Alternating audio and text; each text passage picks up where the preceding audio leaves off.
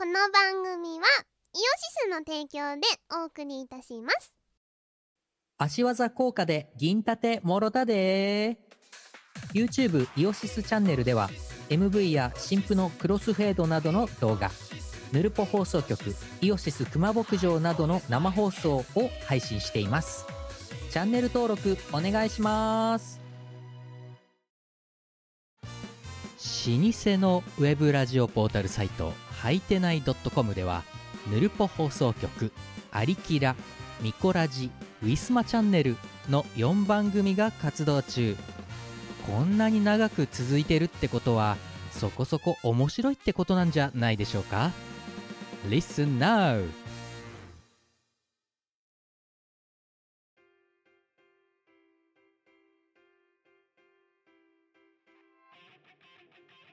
はい、こんばんは。こんばんはゆめですこ。ですえー、ミコラジ332回イエでーごイ、ざいますけれども、疲れているよ。どうし疲れているよ、私は今。たそうかどうしたんだ月曜なんだけどさ、はあ今日が10月の23日ですよ。ふんふんふんふんえー今11時ですよ。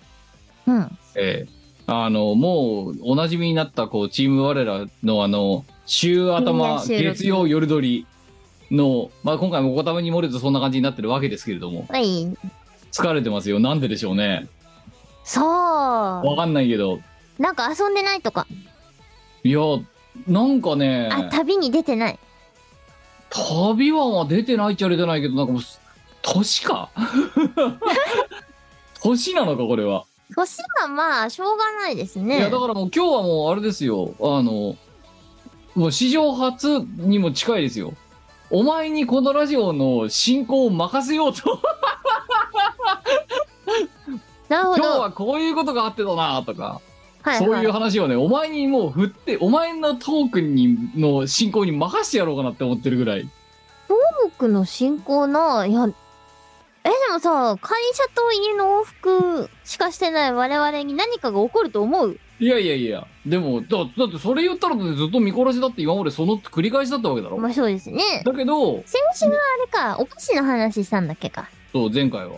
前回あはそうおすなすめなかったの、ぞ、ピスコのその何あの、なんだっけ新しい味のやつ。あ、そう、あの、前回のラジオでですね、ビスコのメープル味っていうのが新しく出て、それがめっちゃいいぞっていう。じゃあ、話をバニラしたんとですきよなこしかないんだけど、うちの近所。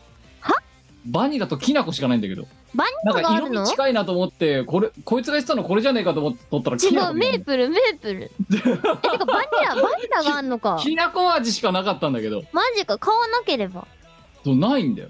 へー。だからそのお前が言ってるメープルシロップにたどり着けてない似たような色味のやつしか見つけられてないまだああ、じゃあ、あれだよ、人気すぎて品薄なんじゃないですか。いやでも明らかにビスコ列が2列あってバニラときな粉がすごいあったけど、え、 なに最近のトレンドはバニラときなこにもう移り変わったのいやだから流行のサイクルは早いでいすやいやあね。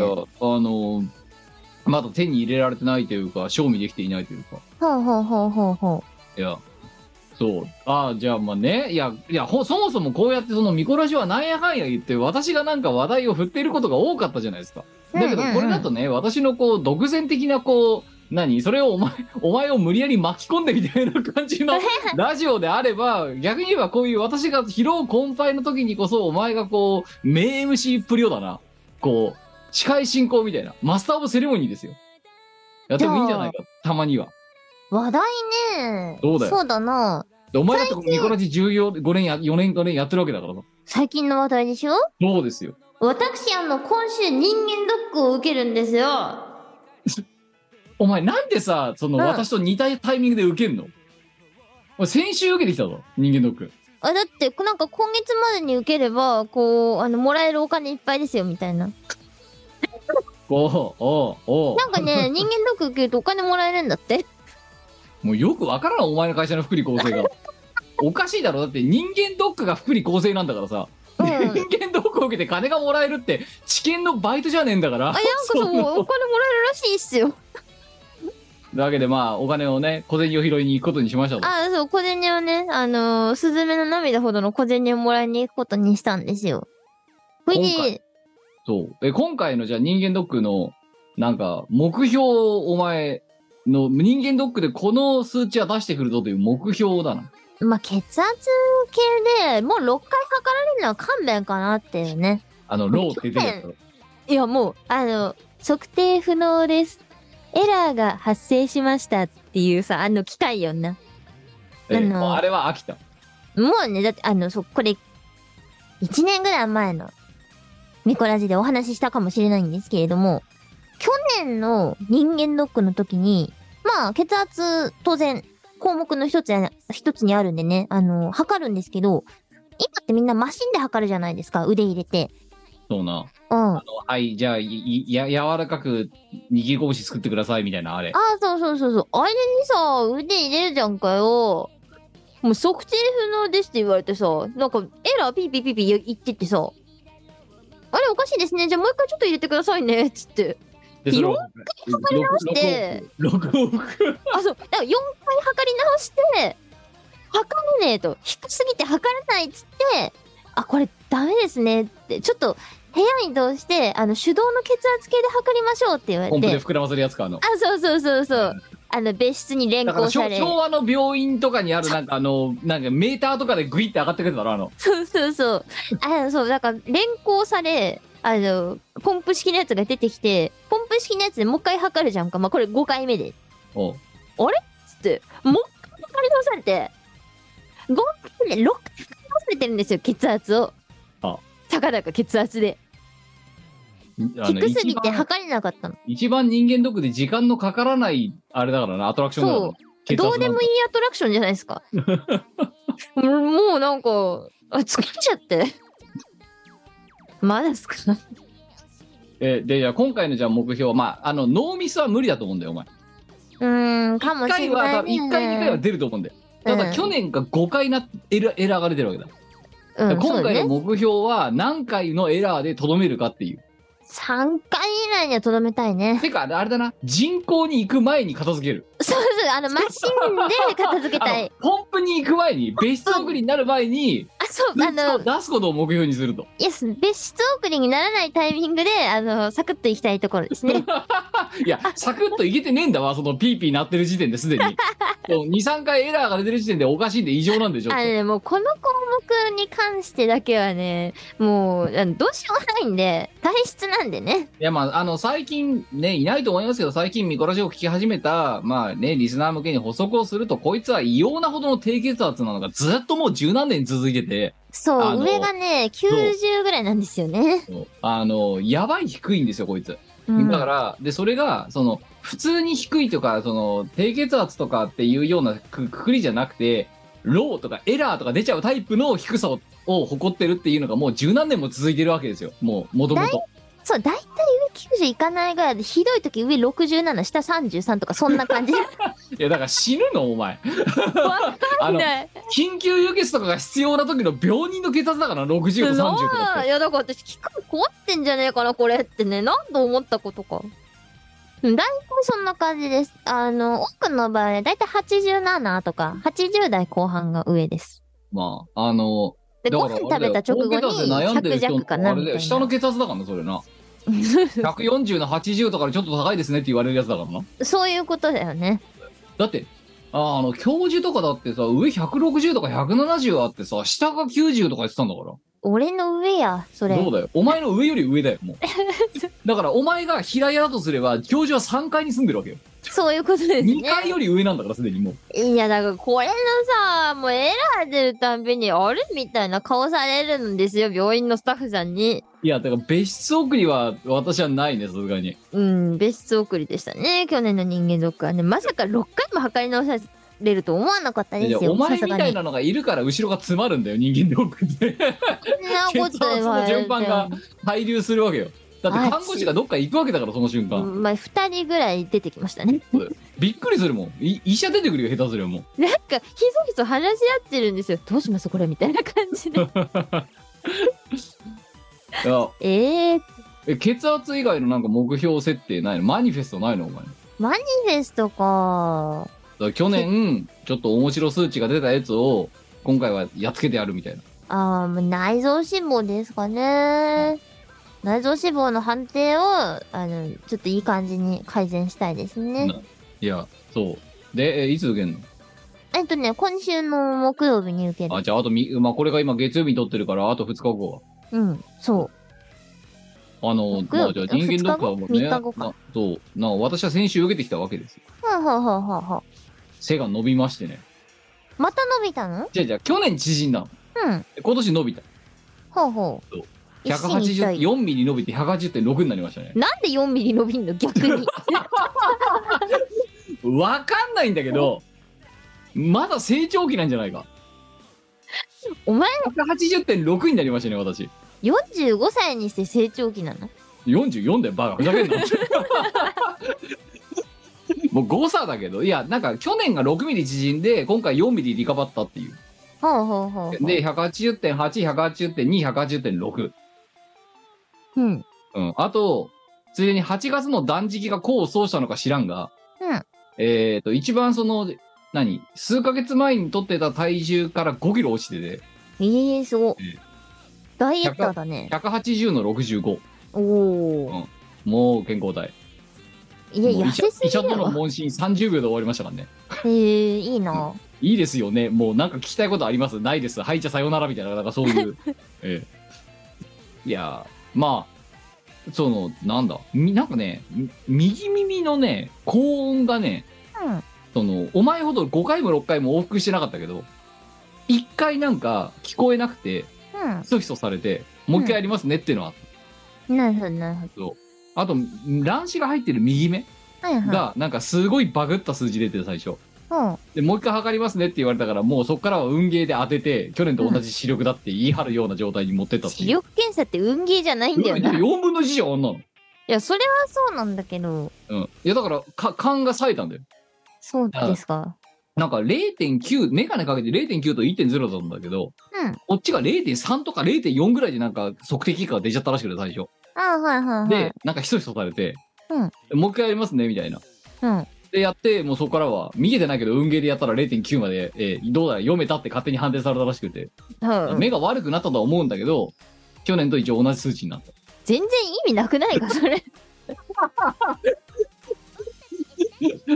あの見えないながらこれは多分この医者は右の次はどっち来るかなみたいななんかそのあるじゃん推理みたいなの、視力検査って推理の要素ないよいね。やだから右の次にこいつはもう一回右来るなとかあめのちゃくちゃ意味ないじゃん。右左ってきたら、え次に上と下で悩む時には上だなとか行動パターンってあるじゃんよその人のまあ。それを読んであいやのいうやまいこと当ててったあのさ、ちょっとよくわからないんじゃがあ、視力検査って、Q さんの場合は裸眼で受けるのそれとも見る強制視力で受けもるうのもうあのこの眼鏡かけた上にこの黒いの当ててだなあ、じゃあ強制視力で測るんだ。そうへえ。え、裸眼では測んないのだって0.1下0.1未満だもんもうなるほどそう。意味がねえと。ガセンガセンガセンクニーちなみにさ、免許センターでも強制視力で測るの測るそういう場合って。あ、そそうなんだ。だからほら、メガネって書かれるじゃん。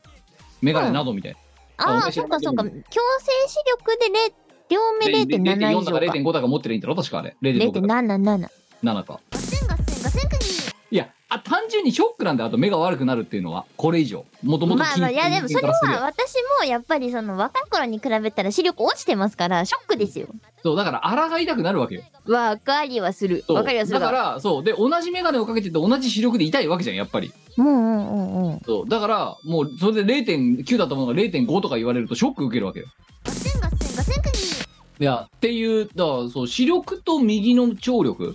うん、がいささか、で右の聴力が聞こえなくなったのはもしかしたら加齢か疲れか加齢かわからんけどねあーでもでもなんかその辺を細かい検査するとやっぱりその加齢だったりとかあと我々の場合は職業用だったりとかねまこあれちょっと前も話したかもしれないけ高どう音んが聞こえなくなるって言うじゃんよ言うね言うねだからそれかもしれない左は聞こえたんだけど右が聞こえなくてさああ加齢かもしれないガセンガセンガセンクニーあの、うん、なんだ PPB とかなるじゃんなるね周波数ごとにうんでさあれさ鳴らすタイミングで大体さその医者でさなんかこのタイミングで鳴らすみたいなの決まってんじゃんパターンが、うんうん4秒後に鳴らすとかうんだから聞こえたふりして押すボタンを押すこと も できたんだけどそれはさすがに嘘だなとガセンガセンガセンクニーでもあれもさ、あのー周波数2つしかやんないじゃん。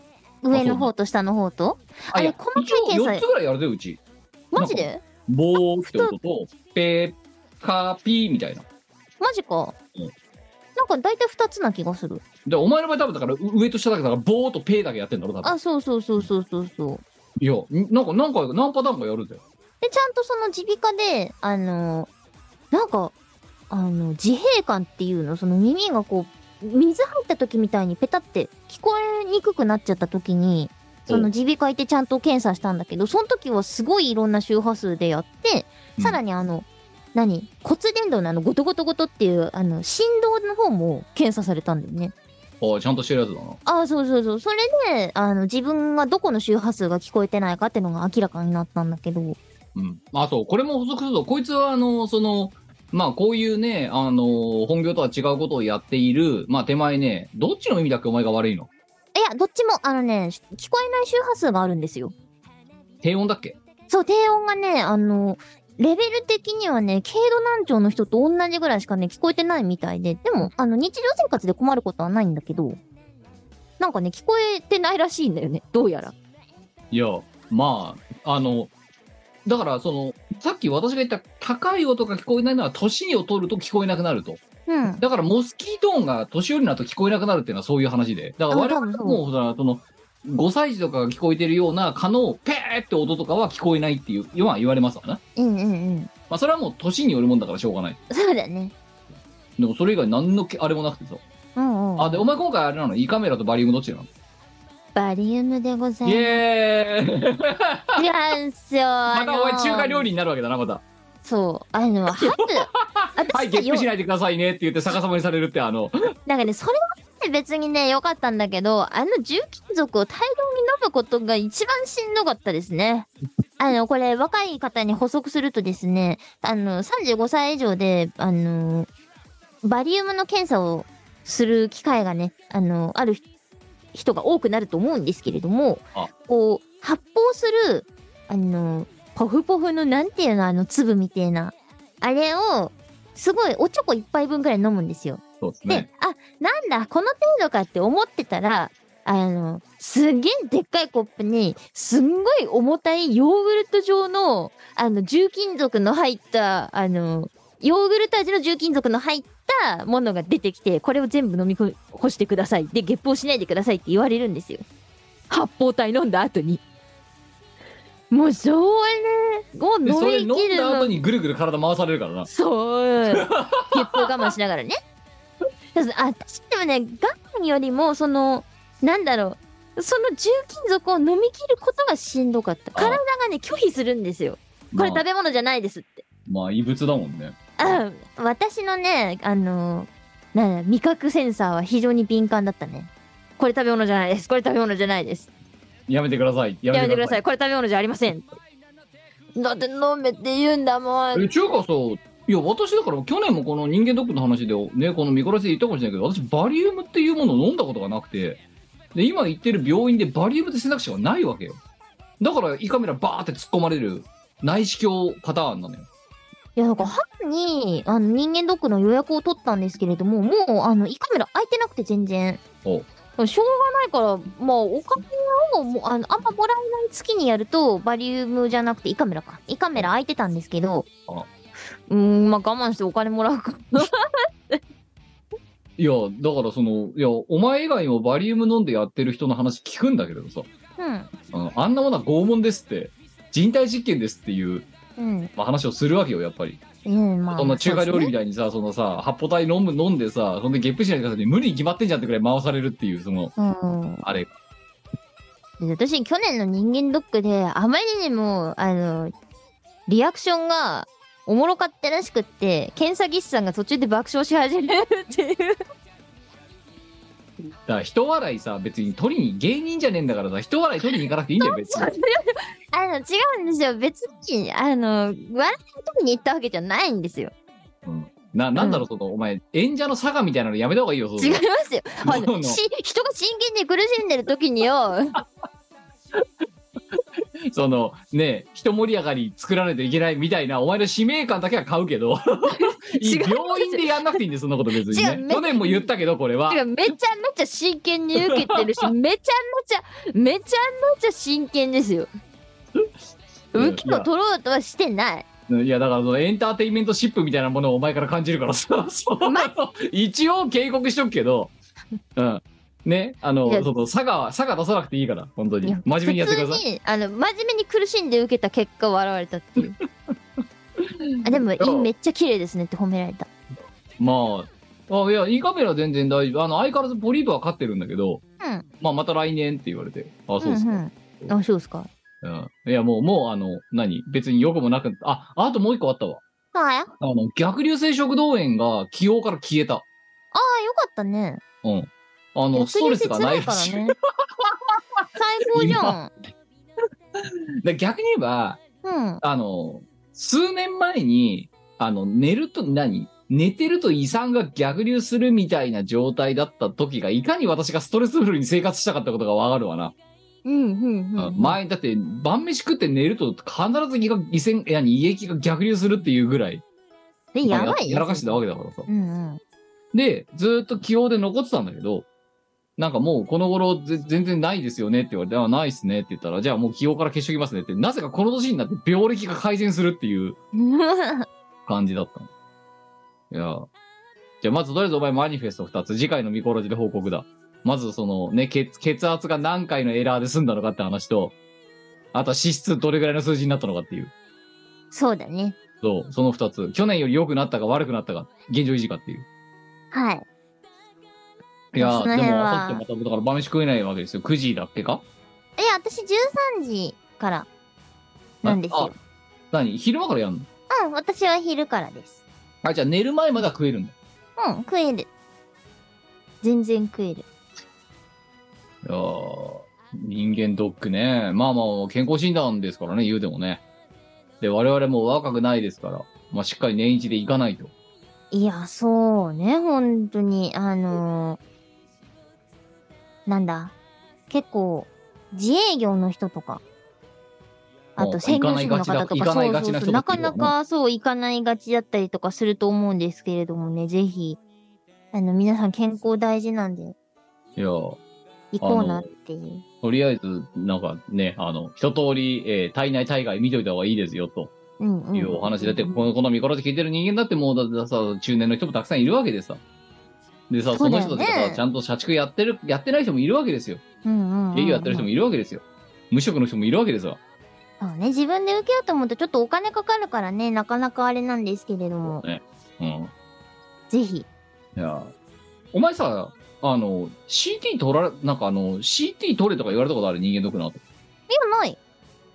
昔、2年前か3年前に1回あったわけ。うんあの、特にその、何あの、ポリープ絡みだったか。あのさ、なんかさ、人間ドックであんじゃんよ。なんかさ、あの、ジェル塗られてさ、腹グリグリやられるやつ。ああ、はいはいはい。なんか、なんか、ねあの、レントゲンみたいなの、なんか、なんか、その、何腹、腹グッと押されて、それでなんか、あの、影があるかないかみたいなのやられるやつあったじゃん。うんうんうんうんなんていうやつか忘れちゃったけど。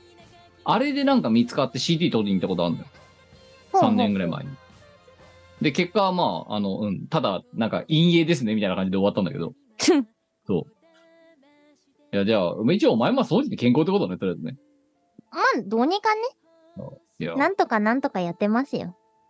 さあ、今年の人間ドックの話もそう。さあ、次の話題だ。次の話題かそう。だよ。お前、マスターオブセレモニーなんだから。そうだそうだ。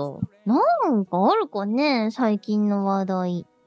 最近の話題なんか面白いことあったかなじゃあ、こうじゃあ例えばじゃあいいよ。10月まで遡ってこの3連休だったりとかさ、ふんふんふん。あったわけけじゃない。スポーツの日とか。で、その後、まあ、普通に社畜をやってたわけだけど、その会社の中での面白いエピソードとか面白くないエピソードしかないですよ、会社の中なんで。 さ。 そして、大体の話は面白かったエピソードは、この公共の電波に乗っけられないタイプのやつが多いっていう。ちいや、本当にそうで。ょっとなんかオブラートに包んで言えないのそれ。なえっとですね、あの、ついに、ついに、あの、最近、ここ、ここ数ヶ月以内の話なんですけれども、あのーシステムっていうのは、作ったら終わりではないのかな何度も言ってる通り、作ったら終わりじゃないんですよ。あの、積み木と違うんだぞ。うん。あ、そうそうそうそう。うんそこから、あのーお客さんのね、要望に合わせて、あのーこういうところを改変してほしいとか、こういうのが使用上追加になるから、それを処理できるようにシステム側を変えてねとかね、まあいろいろあるんですよ。はうん。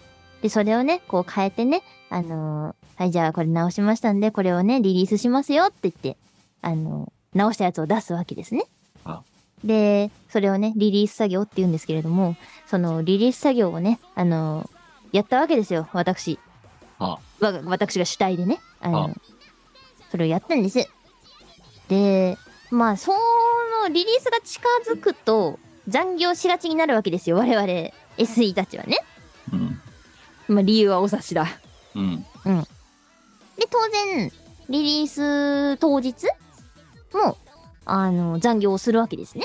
うん。夜遅くまで朝の朝の何あの7時とかから出社してよ夜のこう8時9時まで普通に働くわけなんですけれどもでリリースの作業が終わりまして「はあ終わった終わった帰ろう帰ろう」っつってでもうあの自分のチームで残ってるのは自分だけみたいな状況になるわけですよはそんな時に来るんだ障害のメールがそのリリースをしたケントは全く別件だからそのなんだろうリリースの内容が悪かったとかそれで問題が起きたとかじゃなかったんですけど全く別のところでこれのエラーが出てますっていうメールが飛んできて望まざるお手紙が。えーと思ったのにしかもわししかおらんからわしが対応しなきゃなんないんだよなこれってはい対応しますっていうねがっかり案件を引いたよっていういやーなんでさ、ほうん引きんがと悪い悪いことって重なるんだろうね。それないや今じゃなくてよくないうんだってなんで疲れ果ててる時にトラブルって立て続けに起きるの かって、これはまあ SIRR なんだけどさ。そう本当にそれですようんえ別に今このリリース終わった直後のタイミングでこれ飛んでこなくてよくないっていう飛びがちなんだよ。飛びがちマなんーフですよィーの法則ばりのこちょっとそろそろご飯食べたいんだけどこれ離れらん ねえマジか原因調査かっの、ていうのをね引いたあの面白案件がありましたうんよ面白いのがね、それはね。うん多分あの私は面白くない いや、なんか笑っちゃうよな。ここまで来るあの、といやなんで今かなみたいなねいや、ちょっとこう乾いた笑いが出るやつじゃない、それってう。んうん。いやー、なんかこう一瞬、あー、マジかーってなっちゃうよね。いや、だから思うんですよ、その時、早く帰ってきてよかったって。そう。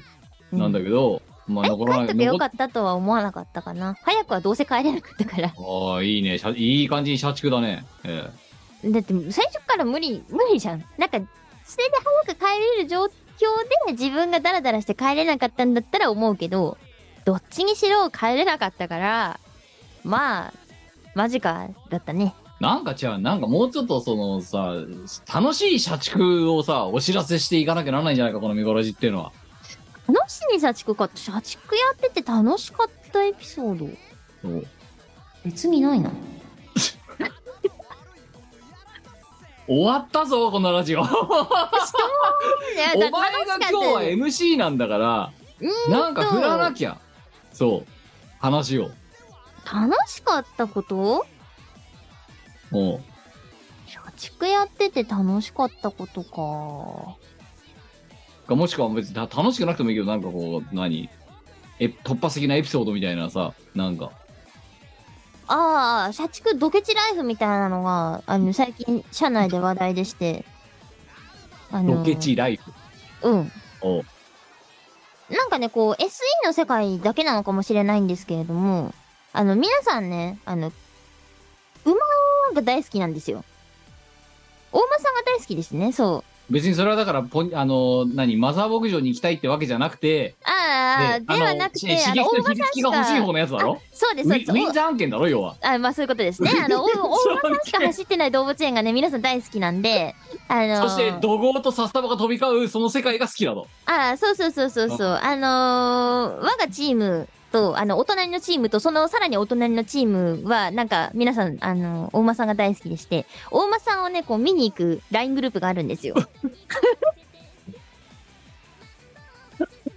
おう でお前はそれに入ってんの入ってます。あれおなんかしないお前大馬さん好きだっけどいや、まあまあまあ、好きですけど、あのーあのグループの皆さんたちに比べたら全然ライトなもんですよ。まあだからそっちはほもうプあのプロの方あの、遊びじゃないんですって。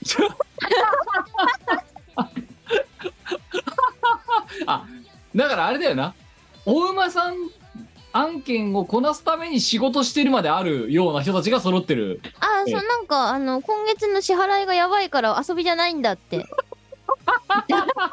ギャンじゃんただのギャンだよそれギャンの普通にねえ。いや、なんかね、お好きな方たちが集まってるんですよね。いやあと、こう、あのーじゃらじゃら、こう、ボールが出てくる、あのーゲーム機が大好きな方とかがね、結構多いグループなんですけど。まあ、要はだから要はギャンの村だろまあ、まあまあ、そうでギすャンね。村の住人だろ要はあ そうそうそう。あ、でも、あの、別に、あのーゲーム機の方はね、ギャンでも何でもないですからね。ああのーただ単に遊こ遊遊う、戯ですからね、ええあ、そう、遊戯ですからね。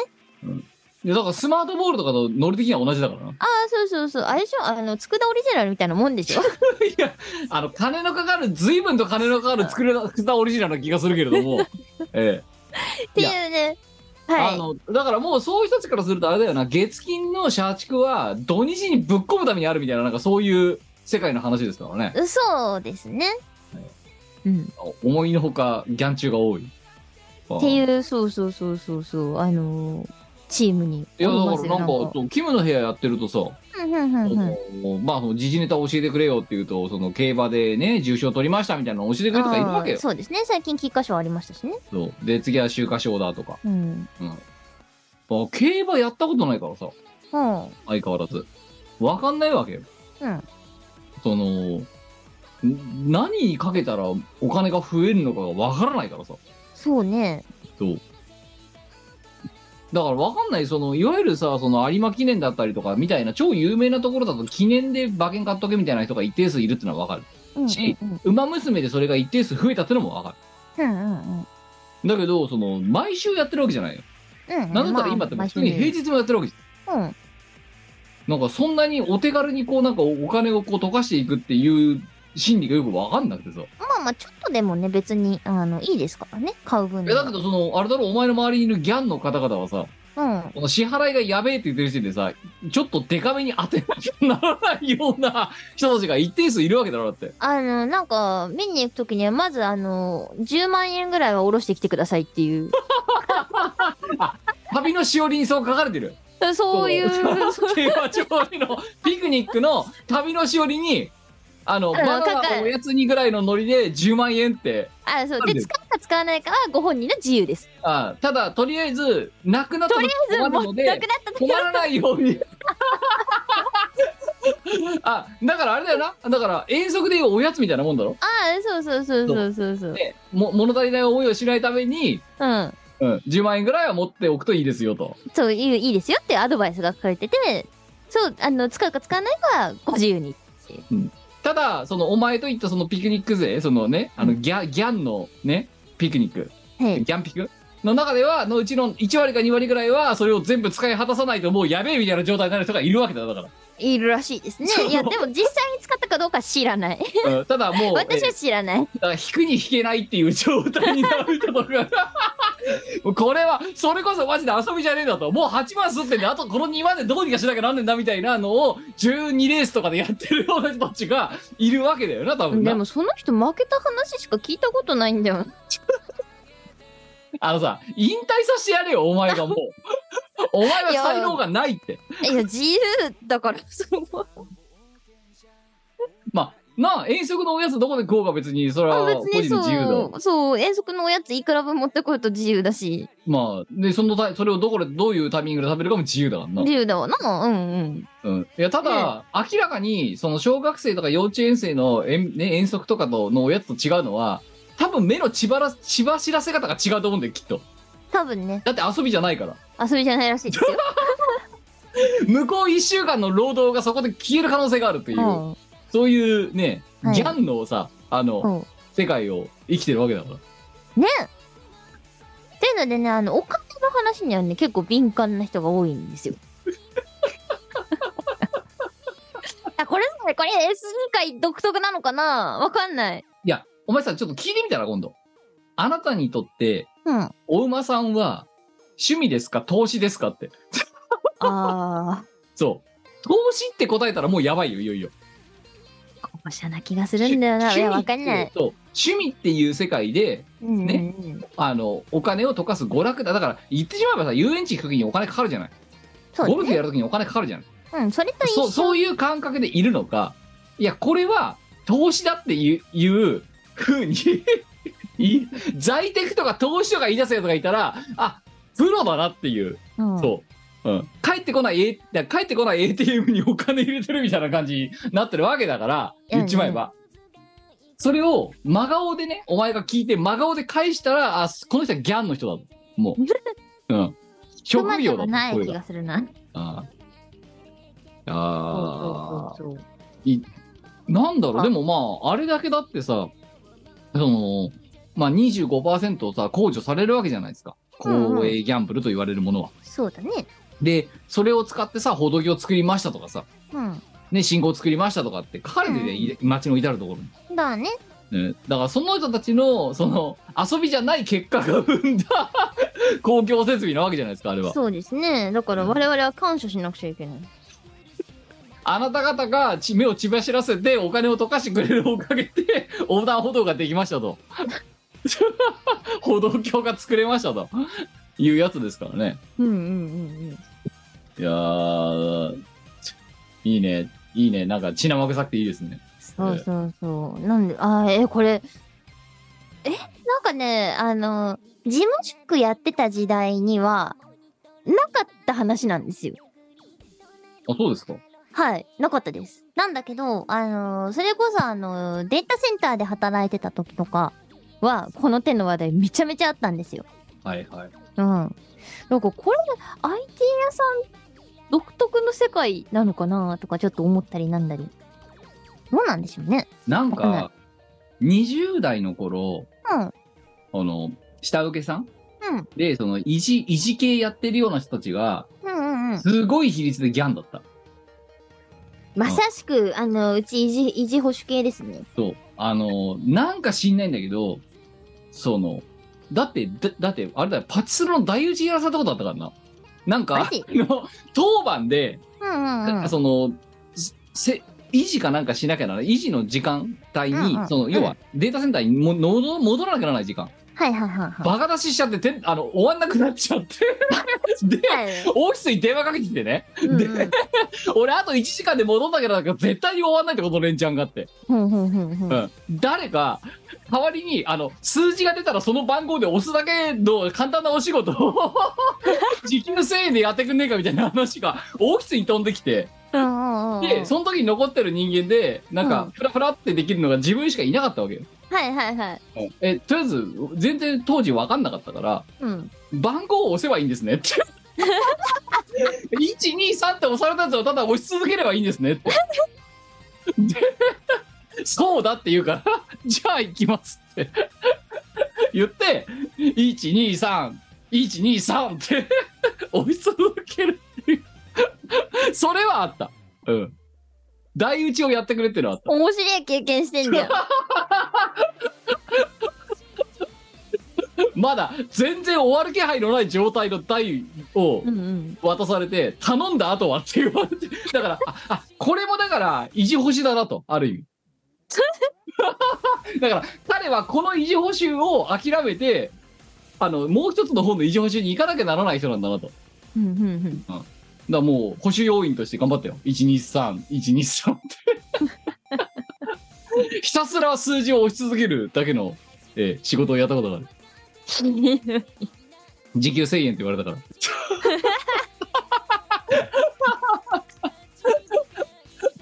これから23時間だからこれをやり続けてあので23000円もらうんだなとふんふんふんオフィスに電話かけてくことないよねでもねないっすねいや普通さなんかさ仲のいい人の携帯にかけるんだったらわかるぜオフィスにかけないでオフィしょスにかけて誰かいませんかって言ってきたから ねえ代打ちできるといませんかってで当時一番偉かった人がやっぱりギャンの人で、うんうんうんだだから多分許されてたと思うんだよそれがうんで俺はちすょごいっ話とだ今これから客との接待でいけな いから誰かいねえかみたいな感じでオフィスに号令がかかってでやれる人みたいなでまあ「はーい」って手を挙げ て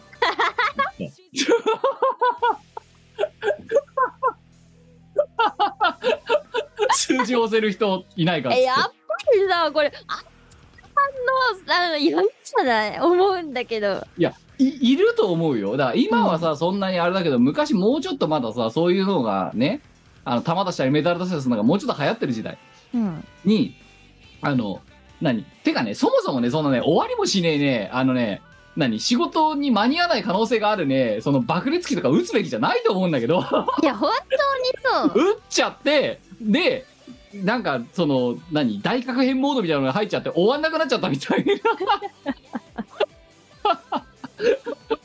でオフィスで電話かけて大打ち募集っていうその 俺の代わりに打ってってくれっていういうのとかはありましたね20じもう10 20年ぐらい前です20年弱前ですけどまあ運用だね講義で言えばねそうだからこっちもだからいじめんてるからうんうん しかももうあれですよねいればいるだけお金が増えてくやつですからね、うんええいやーねいやでもいいまあ一定数いるんですね相変わらずねまあいだまからでもすだからだから大馬とかの方がうんうんうん一撃必殺じゃないですか、まあそうだねそうだねそうあとやっぱりなんかうちのあチームとか隣のチームとかその隣のチームとかのあの連合体はやっぱみんなで見に行くのが一つのイベントみたいで楽しいあじゃあウィンズに行くのは風情がないとちゃんと競馬場に行きましょうちゃんと競馬場にみんなで行ってみんなで楽しんで帰ってくるみたいなああなんかあのバーベキューやるノリに近いですねどっちかっていうとああなるほどうんただ、うんまあ一部の人間が、えーちあの目を血走らせるっていう傾向があるああそうそうそうそうそうそうそうもう引くに引けねえんだよみたいなことになっちゃってる人とかがいると中中盤とかが終わったあたりでもうこれはともうちょっとこっからはマジで本当に大人の大人の喧嘩だみたいな感じになってる人がいるわけうんでそうそうそうそうすよ。あー競馬場も行ったことないのはいはいはい私もないんだよね競馬場はてだからあのーほらねもう今だから言いますけどあのー錦糸町のウィンズが近かった時期があってさ家が。うんうんうんうんうんうんで錦糸町のウィンズとかでこうなんか要はそのさすっからかんになってるような人たちをたくさん見るわけですよ日曜日になると、はいはうん、なんだけどそうウィンズに行って何をどうすれば馬券が買えるかも分かってないからいうんうんうんでましてだからその今のさそのロマンロロマン派うん現売ってどうしたみたいな、うんやり方が分からんそう、全わ然分かからんんない。全然わかんなういん。わかんないから、まあ、なんか来年、あの、行きましょうよみたいな。ダービー見に行きましょうって言われてて。えお前はじゃあさそのさそのギうんャンの人たち、はいはい。お前の島と隣の島とその隣の島のそのギャンの人たちのグループラインには入ってるけどあそあ、れそうにそ付き合ってピクニックに行ったことはないわけだまう。だ。ないんですよ。なんか、だ飲み会とかでその話するぐらいか共感な。の起調べが起きてい るのきてるのを、あの、見て、あの、飲み会で、先日はお楽しみでしたねっていう係。じゃあそっかだからあの文字面だけ知ってるわけだその文字面の飲み会でだけ知ってるわけだそのそう誰が3連単当てた けど、大して書けなかったから、大した儲けになんなかったとかそう いう。あのさ人間は愚かだよね あのなんていうの愚かだよねやっぱりこれあのシステムちが愚かなのそれとも、なんか、どの世界でもあります一定私、あ数の、いるんだろうけどいやなんか多い比率はある絶対多いっていうか、私、さっきも言った通り、事務職の時代って一回もないんですよ、この手の。はうあん。な何なんだろうかねそわからなうなんかあのさっきの大打ち事案もそうだしい。うん。あとなんか知んないけどさそのパチンコ屋でさ、まあ、たまたま玉が出ちゃった場合うんうん。にさこう景品がもらえるじゃないですかうんうん。でなんか知らないけどその当時ねこれも一個あったんだけど うん。あの オフィスに電話がかかってきてまたかよ。 あの大打ちじゃないんだよ今度うんあ大打ちプラスアルファだあの今あそこの玉出し屋さんに来れるやつ集合みたいなはいはい。感じで、あの招集がかかってうんうん。今オフィスでまだ仕事して残ってるやつで今日片付けなきゃならない仕事がないやつ集合みたいなうんでまあてか一人来てくれみたいなこと言ってそれもはいで手挙げて行ったわけよなんでだよ。いや違う違ういやいや別に仕事はあったけど別に今日やんなくてもいいやっていううん。いやいタや、イプだなったから はーいじゃないよ。だって誰も手挙げねえからさ で行ったわけよで行ったら、そうさっきの123の台打ちが終わった後にその、うんいくらか出るじゃん景品がうんうん、うん。その景品を、えっとこれから俺はそのお客さんの接待に行かなきゃならんと だけど あのその123が終わった後のそのお金うんというの、を、あの家賃なり何なりを払わなきゃならないから即金で手に入れたいと。うん。でで今出てるけどまだそれは結局のところその金の延べ棒みたいなものに変えてそれが現金化されてなきゃいけないと。うんうんうんだけ、ど俺はこれからお客さんの接待に行かなきゃならんと。うん。ついてはこの数字推しがゲームが終わった後に その出てきた延べ棒を現金化してお客と接待をしているこの場所に持ってきてくれと、 どんだけだよ。うん、あの高いタクシー代出してやるからみたいなこと言われて やりましたよ私やったんだ123ってやった後にあ終わったなって思ってじゃあね、皆さんあちらの方に行かれてますみたいなところにそれ持ってってあなぜか、あの、なぜか、その、ね、ボールたちを欲しがってる。そう、そうとこでろそがのあるシーンの延べ棒をね、ね、あの、福沢諭吉に、ね、変えまして。で、その指定された場所に行って、 着きましたって連絡して、 お金を渡したら、その中の半数の生活何枚か渡されて、ご苦労って言われて、ご苦っ労ていじゃなうい。のもありました。え え。てか、面白い本当思うんだけどさ経験してんななんでさ、いや、わかるぜ、まだ。その、プライベートだったらまた100歩ずっていいけど、うん。なんでこの後さ、そのデータセンターの維持しなきゃなんねえとかさ、あのさ、まして客の接待しなきゃなんねえのが分かってて言っちゃうかねと。わかりません。そう。で、結果だから、あの、ええ数字押しゲームを、ええ仕事をサボっていくわけですよ、私は。123、123って。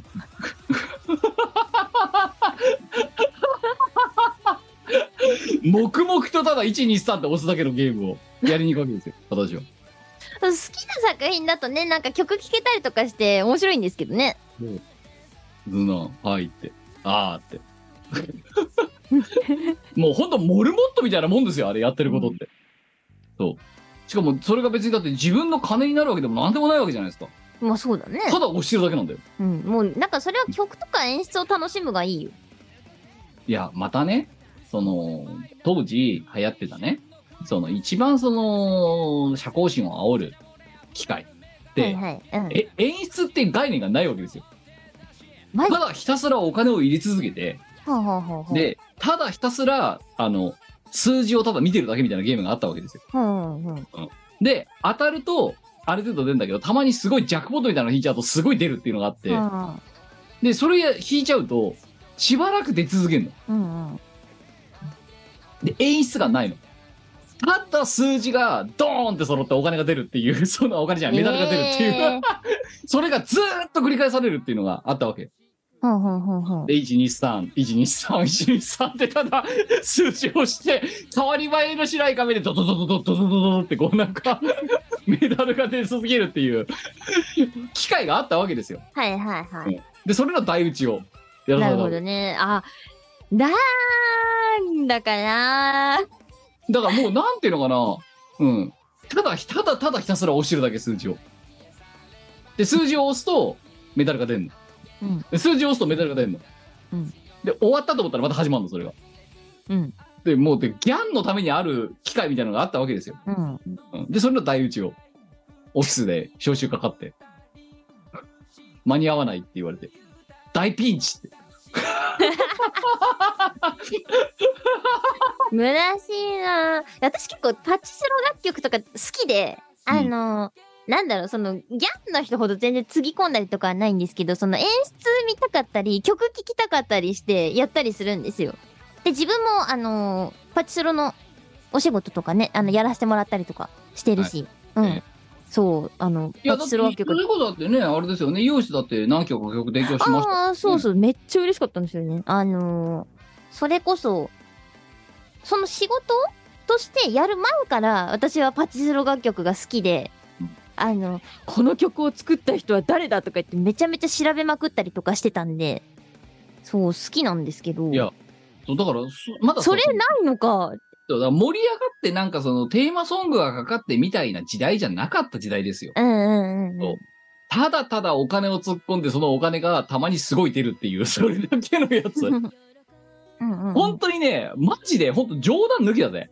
1、2、3、1、2、3だけだよ、本当に。1、逆に2、その3。時代のあのスロットパチスロ知らないからさいや、だから10万負けて10万勝つみたいな、そういうやつ。それ差し引きゼロだよないや、だから、あの、10万負け続けて首つっちゃう人もいるけど、たまになんかうん200万とか出ちゃうみたいな、そういうう。んうんうんやうんそれを仕事終わりにやるなよ。ましてさ、その後にさ、デデータセンター保守がある状態でやらないでほしやいんだけど。るんだよな。いや、でも、オフィスに、ね、緊急って言って電話かかってきて。そう。まあ、わ、若手だったから出るわけよ。うんやばいやばいとかって言うわけよ。うん。うん。で、ちょっと、あの、とりあえずさ、って、今、代打ちできる人間ちょっと、あの、見繕ってくんないみたいな。うん立候補って言って、はーい って。みたいな。そう。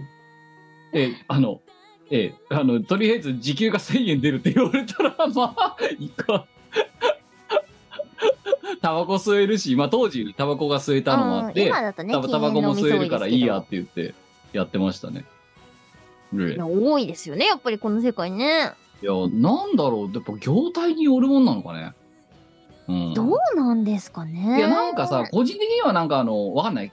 あの、馬とか船とかははいはい。わかんないけど、うんそう玉とかメダルとかやってる人って、なんか、中抜けしやすい、なんか営業マン、何、あの、外出てるはいはい営業マンとかが多いイメージあるのよ。うんうんうん。うん、だから、その直行直帰してるような人たちで、あの、次のに、次の客席まで2時間、3時間空いてますみたいな。うんそういう人だったらなんかありそうな気はするんだけど、うん。でもなんか知んないけど、お前の言ってる通りなんか、あの、維持保守やってる奴らが微妙にはまる傾向があるのはなんか、なんでだろうね。なんでだろうね。だって我々なんてさ、招集かかったらもう絶対行かなきゃいけない身にあるじゃないですか。そうですよ。止めるわけにいかないからね、システムをね。いや、なのに、こと、同じく止めるわけにいかないところで出ちゃった、あの、稼働し続けちゃってる状態の 止めるわけにいかないよな。システムを勝手に稼働させて、で、ね、あの、絶賛オンライン状態になった状態で、こっち側がやべえみたいな状態になったりするっていう。うん。なんとかした方がいい。うん。お前はそれでどれだけ痛い目を見てきたんだっていう。ねなんでこっちをオンにするんだって。両言用にするなよっていう思うんだけど、え。うんうん。いや、もう昔の話ですけどね。いいねいいね。ねいいよねいやー、だから、馬、まあ、まあね、そのダービー行きませんかって言われたんだったら、ね、その、ねロマン派の人たちと、実際に馬見てどれだけ目を血走らせてるのかって見に行くのも面白いんじゃないそうだね。うんあの、人が目を血走らせてる様を見に行くよ。いや、でもお前だってもしかしたらそこでさ、だってまたね、あのーあれだよ、ピクニックのさ、旅のしおりで来るわけよ。最低ね、まあ、とりあえず10万を持ってきてくださいねと。うんとりあえず、ね、えーもね、まあ、先立つものは必要だと思うので、みたいなノリで。うんうんで、お前だってもしかしたらその10万か200万とか化けるかもしれないわけです。ねえ。うん200万か。どうするよ。にね、 200万に、 200 200万万に化けたらうんどうしようかな。200万か。そう200万って何ができるいや、もう機材買うとかの次元から1個超えるよ。まずは。そうだよね。まあ、とりあえず、あの、オーディオインターフェースを最新のにして、あと、なんだろうね、マイクも、あの、ちょっと2ランクくらいいいの欲しいですよね。そうね。うん。あと、スピーカーちょっと買い替えたいなって思ってるのと。だからお前はだから10万単位のやつを何本か買うみたいな感じになあ、るそうそうそう、多分そういう感じになるんじゃないかな。いやーあ、あと旅に出る。そう、それ買っても200あればいけるぜそう、200あれば旅に出れるじゃないですか。そうですよ。だから機材買って旅行ける。え、もうダブル旅、でいい旅、絶対旅に使う。私は。 いや、あのさ、倍率ってのがあるじゃないよくわかんないけど。うんうんうん。だか。ら10万かけて20万になるパターンもあるし、なんかえげつない倍率になるやつもある。うんうん。万馬券っつったら100倍ですから。そうだね。 10万っつったら100万です。あ、1000万ですよ。うん。 1000万ですよ。 1000万か。1000万あったら何するもう機材とかの次元じゃなね、いです。ないよね。1000万。いや、旅だな、やっぱり。まあ、あとはあれだよね。ガチガチの防音環境を作っちゃうとかね。はいはいはいはいはい。まあ、それはできるよ。もうそこまで来る。そうね。クーラーがついてる防音室とか作れるよ、それ。まあ、家主の許可が下りればですけど。もう、まあ、そんなのだって破壊神からそれは別にやったさいみたいな感じなんじゃないの知らん。それを破壊神に聞いてみんとわから ん。破壊と創造の神 に。いや、わかんない。だから、でも、それだあったらの補足をすると、我が父は、あの、家の床をぶっ壊しては張り替え、ぶっ壊しては張り替え、トイレをぶっ壊しては、さ、防音室作るの使えみたいな拒否する権限なんかねえんじゃねえのって気がするんだけど、もはや。わかりません。それは、ちょっとうちの破壊神に。か、もしくはお前の庭のさ、片隅にさ、半畳ぐらいのさ、スペースもらってさ、うん。そこにスーパーハウスみたいなの建てることできるんじゃない ?1000 万とかあれば。これはね、多分、憲兵率がどうしたとかなんとかっていう問題になってくるんだよな。そうそうそうそうそうそうそうそう。いや、でもなんかその、いわゆる、その、何箱物うん、まあまあ箱まあ。物がワンチャン出てくるぞ。ちゃん防音室はいけそうだよね。一線あればね。だって今ほら、安い防音室なら数十万とかでさ。うん、できるできる。うん。だけど、あれの問題は何かっていうと、んな、あの、夏じゃなくても死ぬっていうぐらい、あ の、暑いんだよ。基礎がやばい。と。いや、だから、クこれねあのーラーがついている状態が望ましいわけよ。クーラーついてても結局ねボーカルの収録の時って使えないんですけどねそれ、うんあの、まあでもほら、あの、音がつ入けるたんりで消したりとかをすることが、だから、だきるか大解放しない否とかっていう状態よりはマシになるわけ。ほんとねあの結構想像を絶する暑さになるんですよいや、だからねさ、思うんだけど、そのさ、所詮さ、レコーディングをしている奴らはさ、うんレコーディングをしている時間だけさ、死ぬ思いをすればいいじゃん。まあまあまあそうですね生配信勢とかでさ防音環境でやってるやつとかほんと何頭が下がるよね何時間そこにいるのっていや本当にそうよだって長い人だとほんと45時間やってんじゃん生配信でやってんねあのなんか BGM とかをちゃんと後ろに乗っけられてとかあの喋るだけとかだったらねあの全然ついててもあんま気にならないんですけれどもやっぱり音楽素材としてボーカル取ったりとかあとは ASMR とかはもう現金だねねうんいやだからもう引きこもるしかないわそうそうそうそうすんごい熱いいやあとはさ違うその何そのプライバシーをちゃんと守らなきゃならないけどな生配信をしなきゃならない人たちああそういう人たちはそうだでねそうするとさその人たちってさ要はさレコーディングのさ1時間2時間で済まないわけじゃんうん下手すら5時間6時間やってるわけじゃんかうよ、んうんうんその間ずっと防音環境でで地獄だぜ我々分かってるから言うけどうんあそうなんですよそうだからどうやってやってんだろうねあの人たちね、謎だよ ねうんえ実はだからあの V の姿の向こう側汗すんごいフそうルマラソン走ったみたいな状態になって やってやってんのかもしれないしいや、まあ、確実にそうだと思います。これは、あの、経験者からして、ねうん、もう、あの、そう思います。えいやものすごい暑いです。やっぱり。いや、だから、とりあえずお前はね、いや、じゃあ、うんお馬さんにね、行くことになるのであれば、うん。ね、パドックに行くことがあるのであれば、うんうん。まあ、それはもうね、100万、やっぱ、ね、30万パターン、えー50万パターン、100万パターンぐらいは考えてた方がいいんじゃないいや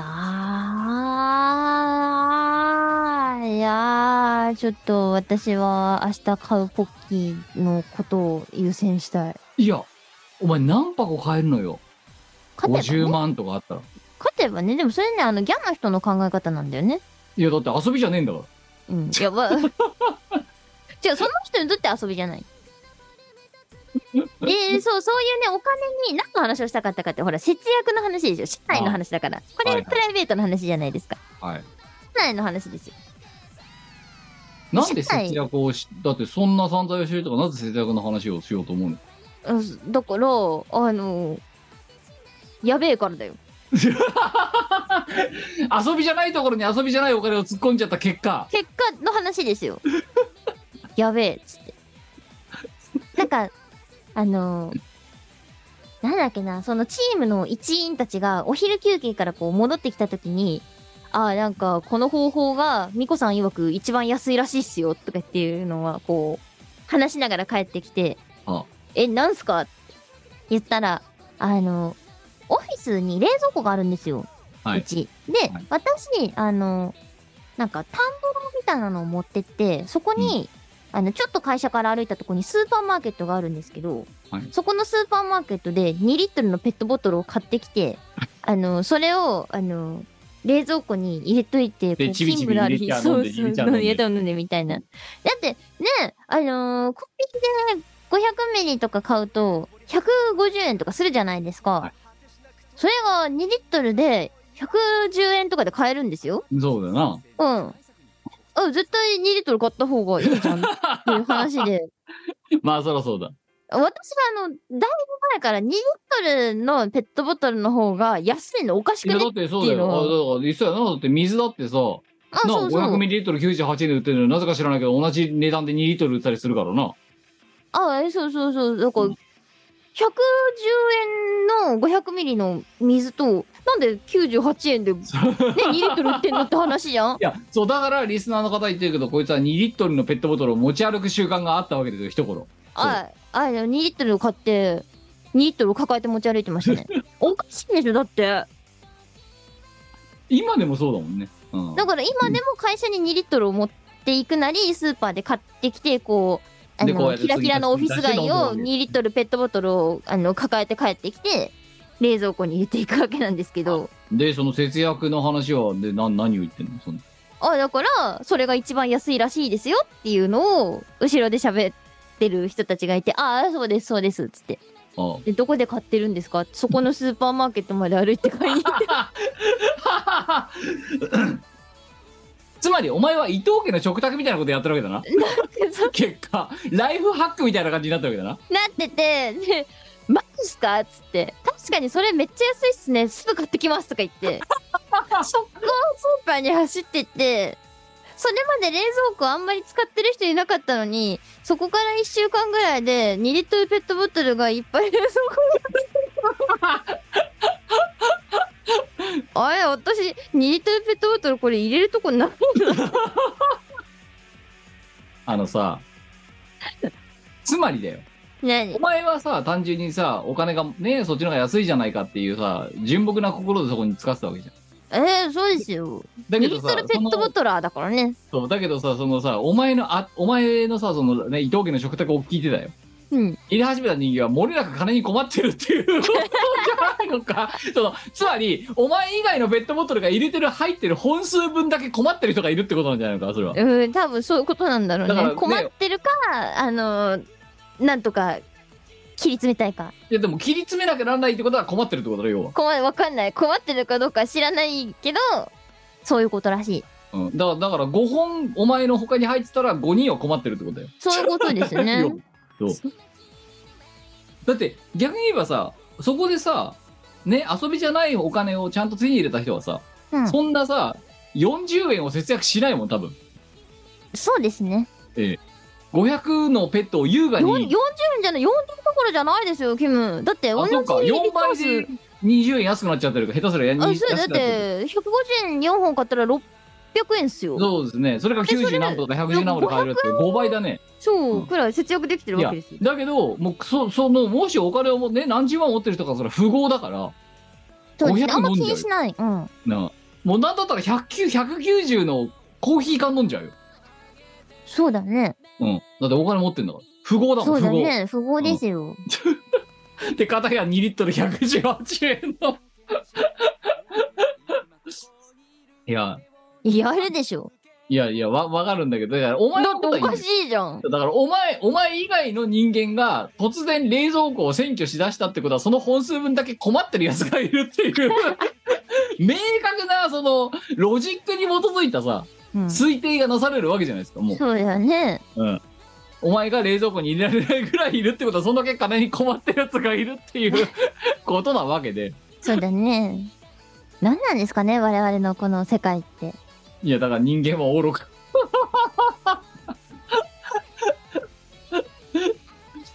いやー、いいっすね。なんかでも、生きてるって感じがするよね。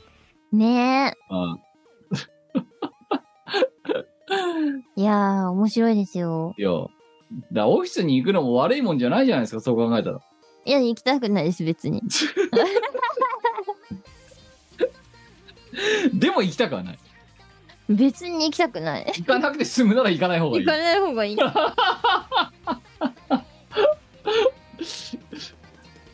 いや、先週さ、うんあのーまあ、久々にこう、あの、いわゆる出先訪問ってやつをやったわけよ。ああはいはいはいはい何年ぶりだろうね、本当に。あの、自社じゃないところに行くっていうやつ、うんうんうんやったわけ。で、一応ちゃんとした打ち合わせだからって、こう、スーツを着てったわけ。うんうんイベントごと以外でスーツ着るの何年ぶりだろうねってぐらいで、勢いで。うんうんで、行ってさ、うん1時間ぐらい打ち合わせしてた。うんで、かまあまあ、なんか一緒に同行した人たちが、じゃあオフィス戻りますかみたいなこと言ってるわけよ。うんうんもう帰りますって言 って、速攻で帰って家着いて2分でスーツ脱いで、うんだるい部屋着に着替えて、うんうん、次あのスーツ着るの一体いつなんだろうってぐらい、あれだけど、サービス、なんかそれだけで疲れちゃってさ、うんなんか。よく営業の時ね、週3も週4も行ってたよなと思って、客先に。うんね客えまあ、とね、客先だったりさ、その、まあ、協力会社さんみたいなとこ行ったりとかしてたわけですけど、うんうんうんうんなんか、今無理だね。うん、オフィスですらもう、行かないからさ、毎日出社とかもう嫌だね大丈夫かねだからもうなんかほら、海外はさ、もうんうなんか、オフィス会議だみたいなこと言ってるわけじゃないですか。言ってるねうん。だって、言ってますあれだぜ。ズーム、これ今さ、ズームで撮ってんじゃん。うん。ズームも出勤にしろって言ったんだよ。その、リモートワークのためのツールを作ってる会社がだぜ。うんうんうんうん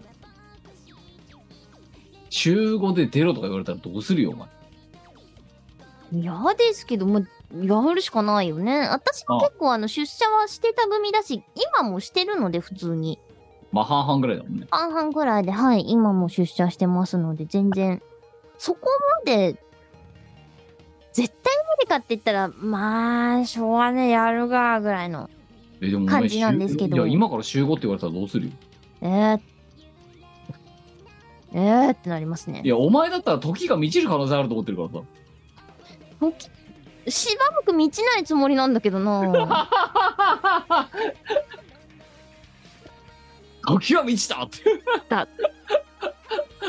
週5出勤は時が満ちたとか。まあそれぐらいね、あの、自宅で働くことの楽さに慣れちゃった我々ですよ。そうですね、自宅楽ですね、やっぱりね。いや、だからなんかさ、前の何回か前のミコラジでさ、もう今年出勤しねえかもしんねえとか言ってたじゃん。うん、もうバンバン、なんかバンバンでもないけど、お前ほどじゃないけど、うん。なんか行く頻度が増えちゃって、なんかめんどくさいこと極まりない。わけでねえ。すよ年末まであと何回行かなきゃならないのかわかんないけど。まあでも実際にそれこそさっきもあのちょっと言った通りでリリースとかやったりすると出なきゃなんない時は出なきゃなんないからね。あうん。あ、ねえ、なんかでも、まあでも、とりあえって感じかずな次の出社予定が私はないので、今のところね、うん明日も明後日も。えーあとね、そう、あれなんだよ、家で働いてると寝られるのが、えー仕事中に寝られるのが大きい。昼休みが自由なのはいいよね。ちょちょ、昼休みじゃない、普通に業務中に寝れるから。いや、おかしくないえーなんだよ。もう別に、やることやってりゃ全然いいと思うんですけど。うん。ね眠いから寝るっつって、う派遣さんに寝ますって、ん。 チャットどこ 連絡しないでください。承知しましたって書いてくる。まあ、それもさ、我々のいいとこっすよね。うん。やることやってれば、別に何してても OK みた いな。寝ます。いやー、ねえ。まあそんなもんすかなんか、いや、あれですよ、たまにはね、そう、お前からこう、なんかあの、ね、あの、この、ミコラチの一応お前メインパーソナリティなんだから、お前も。うん、まあ、そういうことらしいね。そう。いつもこっちから話題を振ってるのがね、あの、なんかちょっとね、やっぱ、イーブンな関係として違うかなと。で、たまにはお前からこう話題を振るのも面白いんじゃないかなとうんうん。思いましてね、こういう。何も話すことがないよ。 そういや、でも、あれだよ。生きてね、あの、それはね、やっぱね、アンテナ高くね、えーこんな面白いことがあったよ、というはような感覚でいた方がいいんじゃないのかなと。うん。そう草履がさ、うんいつも履いてる草履、お前してると思唐う。突にどうしたはそう。壊れて、いはい。あの、草履屋さん行ったのよ。はあはいつも買ってる草履屋があるから。あ。うん。閉店してて。マジそうどうすんの大ピンチだよ。キムの足が大ピンチだよ、本当に。ねだって私、冬以外全部、お前してると思うけど、冬以外全部草履じゃん、今。草履だね。春夏秋ってうん。はい今も草履だもんはいはいはいで。あの履き潰して壊れたら新しいのを買いに行くっていうこうルーチンがあったんだけどうんうん。潰れてうん。 9月末で閉店しちゃってうわ。先週末うん週末行ったのよ、うんしたらなんか出しててなんかあの在庫みたいなのおはばいちゃんはといかはがい。で張り紙があって見てみたら9月末で閉店しましたって書かれててうん。大ショックですよあの私の足があの四私四春夏秋外出できない体になっちゃってこれってどうすんのいや、とりあえず Amazon で似たようなやつ買ったの。うで、今手に入ったの、今ん。うん。日。で、その話を、あのー昨日かな今日かなうん。昨日か。あ、今日か。派遣さんにしたの。うん。大ピンチですって。外出れませんって。うん。そしたら、すっごい調べ てくれて。ゾウ週の、あの、仕事のミーティングしてる時だよ。アホじゃないのそう。ちょっと今調べたんですいません、ちょっとあの、ね、仕様のスマホで調べちゃったんで、今チャットで送りますね、みたいな。あの、で、ね、ショートメールで送りますね、みたいな感じで言われて、あーって、ここはいいですね、みたいな。なるほど。そう。うんだから、そう、本当最後にお礼言いましたよ、私。うん。私が外に出れるようになったのも、もう、ひとえにあなた方のおかげです。ありがとうございます。あなた方がいなかったら私は春夏秋外に出れなくなるところでしたって。 よかったね。感謝してます。えじゃあ、え草履の調達には、とりあえず困らなくなったわいけやだ。ーでもわかんないでもほらあんなのさお前草履とかゲゾ下駄はともかく草履とかあんま履いたことないからわかんないかもしれないけどうん。足の足によるからさあれ確かにね。だいぶ違うのよそうだからもう今とりあえずとりあえずアマゾンで買ったやつうん。緊急調達したやつを履きつ鳴らしてみて足に合うかどうかの検証、うんうん布草履じゃダメなの布草履布草履。どんなん布の草履。あんのそんなんある。渋温泉に売ってた。そう温泉街で売ってるやつを買ったのよもともとうん。だからさお前知ってると思うけど草津温泉の草履すげえ入ってたじゃんずっと履いてたね。と、あれ。居酒屋に行っても草津温泉。うん。うん。ね。旅行にあの行っても草津温泉。でそう草津に行ってなくても草津温泉。ずっと草津温泉。でも温泉街に行くと布草履売ってるですよ。あでも、あのね、結局、雨が降った時に違う通りに履き替えなきゃならないとかっていうのがめんどくさいわけよ、もう。はいはいはいはい。だから、だったら、あの、エセイグサみたいなののビニール草履。はいはい、はい。あれが一番いいって結論にだったわけ。 B さんじゃダメなのん ?B さんじゃダメなのそれ。ダメ。その、やっぱ、じゃあ、草履がいいのよ。そうなのうん。 B さんとかは、足が包まれちゃうから、うん。違うんだよね。うい。そう。やっぱ草履、もう、いやでも、かれこれだってもう15年から20年近く草履、え15年ぐらいか。うんうん。ずっと春夏秋草履しか履いてないからさ、うんうん。靴を知らないんだよね。B さんを知らないわけよ。うん。だから、まあだから言ってしまえばね、それで行きつけのその草履屋さんが潰れちゃいましたってなった時の私のショックたるやさ、靴が、もうね。靴屋が、だからお前にとったら靴屋がなくなるのと同じだよ、本当に。うん。大ピンチ。大ピンチだ。大ピンチだ。やった会社に行かなくていいぞ。じゃあじゃあ会社どころか外出ができなくなるから、あの、春夏秋外に出れなくなるから、私は。うん。そう。ねいや、今日は、今日の、あの、うちのチームの、あの、定例ミーティングはもう、えー、草履屋さんを探すっていう、えー緊急ミッションが起きて。何やってんのいやいや、違う違う、だって雇い主が外出れなくなるって言ったら大ピンチじゃないですか。それはそうですね。そう。それ派遣社員も一生懸命探しますよ。うん。配管。探してくれた。なんなら草津温泉で買った時のメーカー、おろしてるメーカーまで調べてくれた。すごっそう優秀ですね。そうなんかあああれですよもともと買われてたっていうそのね旅館のところにあのお何このなんかブログを調べたらあのこの業者から買ってますみたいなところが観光業界まで行ったら見つかったんでこの業者のホームページ調べてみてここですかみたいなこと言われて あこれみたいなうんうん。それが今日の、えー13時から14時の打ち合わせでしたおかしくね。うんあの草履探すのに盛り上がって15分オーバーしちゃってうん。うんいやー助かったね本当にね外出ができるようになってよこかれっで私外に出れるた。人権をちゃんと得ることができましてよかったよかった。いやーお前靴とか買う靴もう、あのーダメになったら買うって感じかな。ブランドとかは決まってんのかな。大体なんとなく好みのブランドがある好みというか、機能性ですね。ああだってさ、雨が降ってきた時とかさ、あの、雨の日と晴れの日で靴分けるのめんどくさいじゃん。だから同じだよだからさっきの布草履を買わない理由と同じだよ それあだから、あの、最初から防水で、あの、なんだ、全天候型のやつをそう、歩きやすくって、全天候型で、えーと、まあ、無難に何にでも合わせられるみたいな。はいだから、スニーカーとか、パンプスとか、あの、大体、晴雨兼用みたいな。うんいや。感じ。だからそうそれの晴雨兼用が全全方位型でいったのが私の草履なわけですよ、うん。うん、でその草履を買ってるもう何あの店が決まってたっていう、うんうん。うん、だからお前にとって丸いがなくなったのと同じ要は、はいはいはいはい。死んじゃうよね無理だね。そう。あとは、どこだでから人によっては靴買えばいいとの東京靴流通センターがなくなるみたいなもんだよ。あ、でもなんか、その、パンプス、仕事用のパンプスで、晴雨兼用で、まあ、デザインも無難なところのがあって、すごく良かったんだけど、なくなってた。で、今、あの、難民ですよ。ジプシジプシー。パンプスジプシー、パンプスジプシー。 今、あの、中敷きがダメになってたから、中敷きだけ変えて、どうにかこうにか持たせてるんだけど、うんまあ、時間の問題だよねってー。いいや、そうそうう。そう。いや、どうしようこっちもだから、草履の鼻緒が、も鼻緒紐がむき出しになった状態だから、多分次行ったらもげるんだよ。うん。大ピンチだったんだよ、本当に。いや、だから早いところ探さないと。いや、そうねえ。いいや、うんおしゃれは足元から。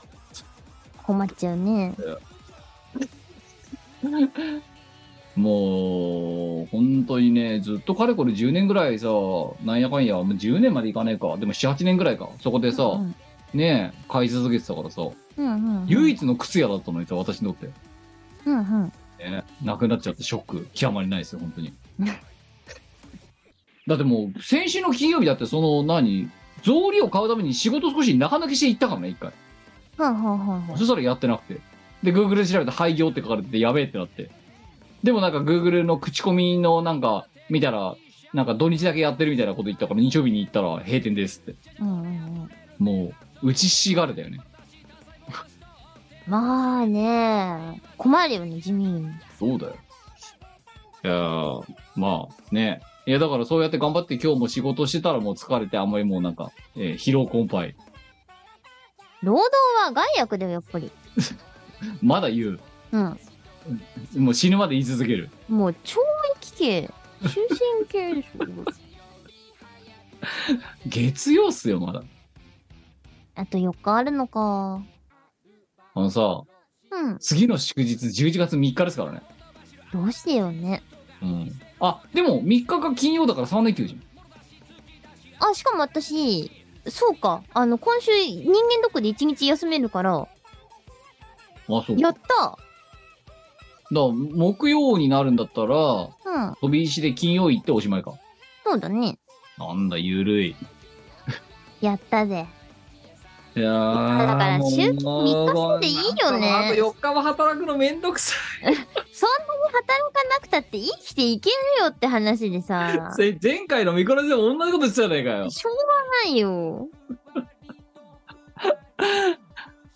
いやー、遊びでやってんじゃないっすよ。 もう遊びでやってんじゃない。本当の意味でね。 そう。ええいや別にそのねお馬さんにハマってるとか本当の意味じゃないとは言わないけれども ええ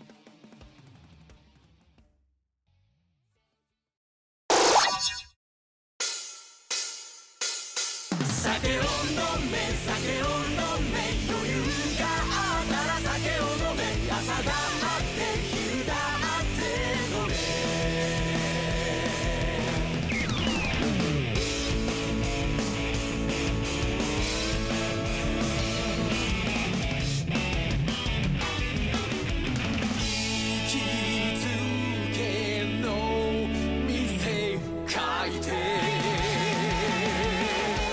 席につきすぐ注文を通している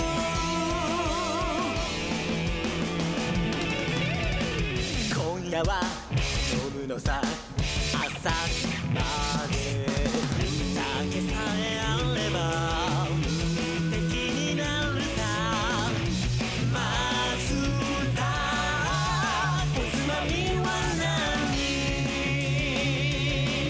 さあ俺たちのフライ操作ビールビールビールを手に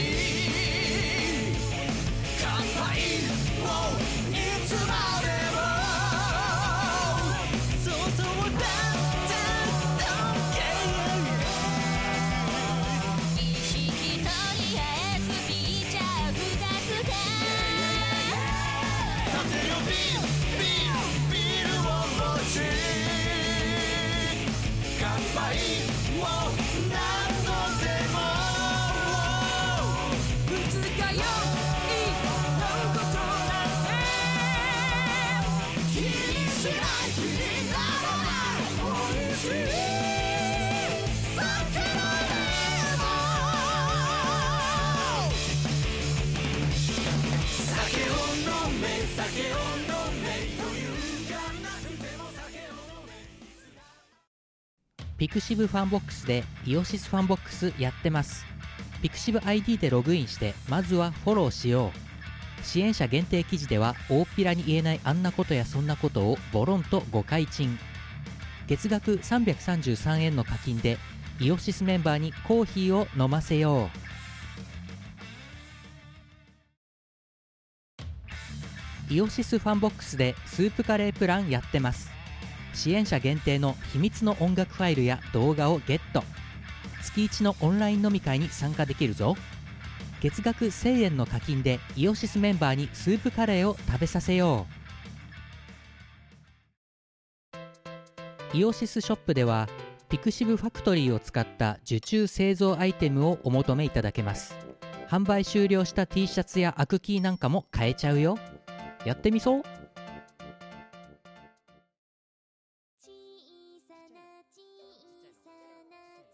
まあそんな感じでございますまあねたまにはね、えー我がちょっとだけ進行する見殺しもよろしいんじゃないかということでじゃあ不当だ一つだけいきましょうもういいよ。えー、10月8日いただきました。えー30代男性、新歯車ありがとうございます。ありがとうございます。みこさん、きむさん、ゴッキー。ガッキつい先日健康診断を受けてきましたおうくしくもおおータイムリーだねバリウム飲んでゴロンゴロン転がってきましたようこそこちらの世界へ これからこいつがやりますはい、はいえーそれで待ち時間にふと思ったのですがふんふ1ん回ぐらい前のラジオで美子さんがいまだに甘いものを食いまくってるという話題がありましたが糖尿とか大丈夫なんですかああそこはね全然大丈夫ですそう確かまだミコさんがキムさんの家に収録してる時にミコさんが来ると空気が甘くなるという話をしていたと思うんですがこれは糖尿病の食中症の可能性がありますそこはあねちゃんと毎年検査をしててねあの一度も引っかかったことないですまあ実際のところこいつが近くに寄ると本当にアリが寄りそうな匂いをしてた時期がミコラジをしてる時はありましたはいめっちゃ甘いもの食うからこいつの体から出てるのか、こいつが持ってくる甘いものが操作するのかわかんないですけどこいつがこうそれを知らん近くに寄ると甘い匂いをする時をあの発する時はありました確かにそうお前は気づいてないかもしれないけどありましたからねこれは全然気づいてないっすねであの頃から変わらず砂糖の過剰摂取を続けているならかなり危ない気がするのかどうでしょうというところですが一応それも含めて健康診断とか人間ドック行ってるわけですよねそうなんです一応毎年1回以上は受けていてあの糖尿は一度も引っかかったことはないです なんならあの検査結果あの A ですねその辺はああはいいいですね、と全く問題ないでいす、やでもねお前ほんとさニンニク食べた後に自分が気づかないけど周りがやべえってよくあるじゃないですかそういうあ話それめっちゃ経験したことありますだってお前あれだろそれでおかんがさなんかお前が寝てる時にさ そうめちゃめちゃ臭いっつって窓バサって開けてさそう いやまあでもそれはねあのー牛角でニンニクのホイル焼きっていうメニューがあるんですけどあれがうますぎてニンニクを丸ぐ丸ごと丸ごとうんをそのホイル焼きにするんですけどあれ一人で6個食べたんですよ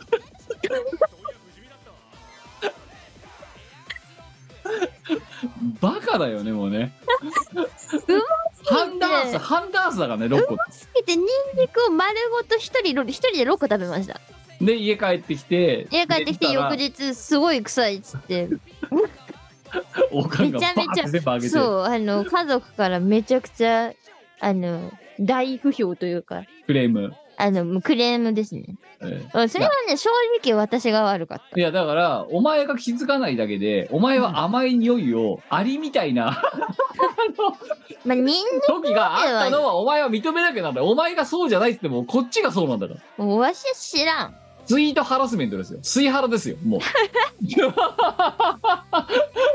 お前は水ハラをしてたうちでハラスメントになっちゃったよいや思っね受けた側がどう思うかがハラスメントの基準ですからねひどい話だよ本当にまあこいつの体はまだ健康ですというはい健康でですはいじゃあ告知我はいよ今回はいろいろ結構あるんじゃないかな。まずは、えっ、と、直近のライブのお知らせでございます。11月18日土曜日、山口県周南市、徳山駅周辺で開催の萌えサミットファイナル。こちらに、えー今年も呼んでいただいております。結構ね、ゲストライブいろいろ出てるんですけれども、萌えサミでは私比較的長めのステージ時間をもらっておりまして、えっ、と、クラウドファンディングなんかも、あの、さっき終わっちゃったんですけれども、やってたりなんかしまさす見。たんだけどさうん。なんかお前の絵が描かれたフライヤーみたいなのを見たんだけどああ、あのースペシャルなお土産を先着順で、あのー物販並んでくれた人にね、お渡ししようかなノってベいうルテのをィ的なやつあ、そうそう。毎年ね、あの、ちょっとしたものは、あの、お渡ししてるんですけれども、ちょっと今年はファイナルということで、あ、じゃあ特別仕様にしようかねっていうことで、あの、私と、えっ、と、この4年間私を担当してくれたいちこさん。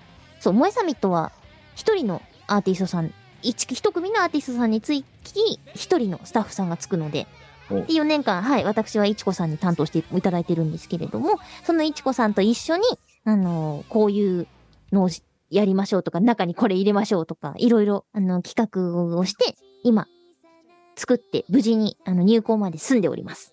うんっていうのが、あの、なんか、こいつがリツイートした X で見つかりましたという。ああ、そうです、そうです。あの、絵柄はね、もう公開してます。うんので、私のツイッターを見ていただくなり、いちこさんのツイートで載せているので、いちこさんのツイッターからでも、えっ、と、ご覧いただくことができます。はいので遊びに来てくださる方はぜひぜひゲットしてもらえたら嬉しいなってのと S 席をクラファンで買ってくださった皆様本当にありがとうございます。 買っ駆けてくれた込みで、人があいたの、そう、あの、買ってくれた人がね、いるんですよ、いるんですよ、ありがとうございます。で、あの、本当にちょっとしたものなんですけれども、S 席の方には、あの、プラスアルファで何か用意しようかなっていうのを画策しているので、こちらもね、楽しみにしていていただけたら嬉しいです。はい。はい。えーと、それからですね、こちらは再生数のお知らせでございます。スカーレット警察のゲットパトロール24時、なんと1600万再生を突破したそうです。あのーもう東京都の人口は超えたね。やばいですね。そう、バコスコ回ってますけれども、未だに回り続けてくれていて、本当にありがたい限りでございます。今本 やもって誰が見てるんだか分かんなくなってきたな。当にな。もう分かんないよ。う。うんんうんどこの国の人が見てるのかそれは分かんなくなってきてるもん。確かに。うんそうそうそうだってうちの母親は見てないもん。確かにね。そうだからねご老人で興味ない人を引いてったらさもう日本じゃやばいんじゃない日本だけではないわな、うんうんうんうん。まあないんですよおめでたいことで、はいありがたい、あれ、本当にありがとうございます。あの、長い、長く愛される楽曲になってくれたらいいなと思いますので、はい引き続きよろしくお願いします。えーと、それからこちらも長く愛されている楽曲のお話でございます。カラオケドームのお話でございまして、私がかつて、あの、歌唱した、チルノのパーフェクト算数教室。おえーと、今月のダムで歌われている東宝アレンジ月間ランキングトップ20。これの3位にランクインしております。そうなあ、そうですよ。のどどうして今また今わからん。い今更なぜ わかりません。いどうした一体何がわかあっりたません。なんかランクインしたらしいでなんかすえよ。どっかのインフルエンサーが悪さしたかマジでしたかもしれない。いや、でもね、あのこんだけ長くいろんな方に愛されて、嬉しい限りですね。っていうところで。 8 1年年うん、そうそうそうそう。だから、ご長寿ですよ、それこそ。 15年前ですよそう、ありがたい話ですよ。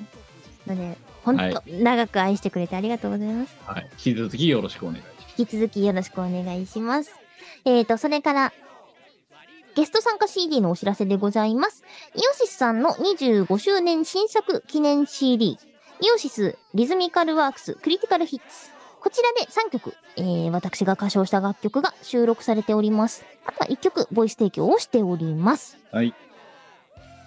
うんと、こちらの、えーと、CD2 枚同時リリースでございまして、もう1枚がね、イオシスリズミカルワークスパーフェクトヒッツ。クリティカルフィヒッツとパーフェクトヒッツがあるんですけれども、こちらに共通で入っている楽曲に私、それぞれあの1曲、ボイス提供という形で参加をしております。なんで、パーフェクトヒッツ買ってくれても、そのボイス提供した新曲は聴けます。はい。はい。クリティカルヒッツは、えーと、太鼓の達人に収録された楽曲が、リミックスだったりとか、ロングバージョンになって収録されていたりするので、ぜひぜひ、あの、音楽ゲーム、楽曲、手に入れられる機会ってなかなかないと思いますので、手に入れてくれたら嬉しいです。よろしくお願いします。よろしくお願いしますそれから、えー、と、こちらもライブのお知らせでございます。なんと私、和歌山県でライブをさせていただきます。12月3日日曜日、えー、カミニアにかけるアニペディアというが、あの、イベントがございまして、和歌山県のクラブゲートというところで歌わせていただくことになりました。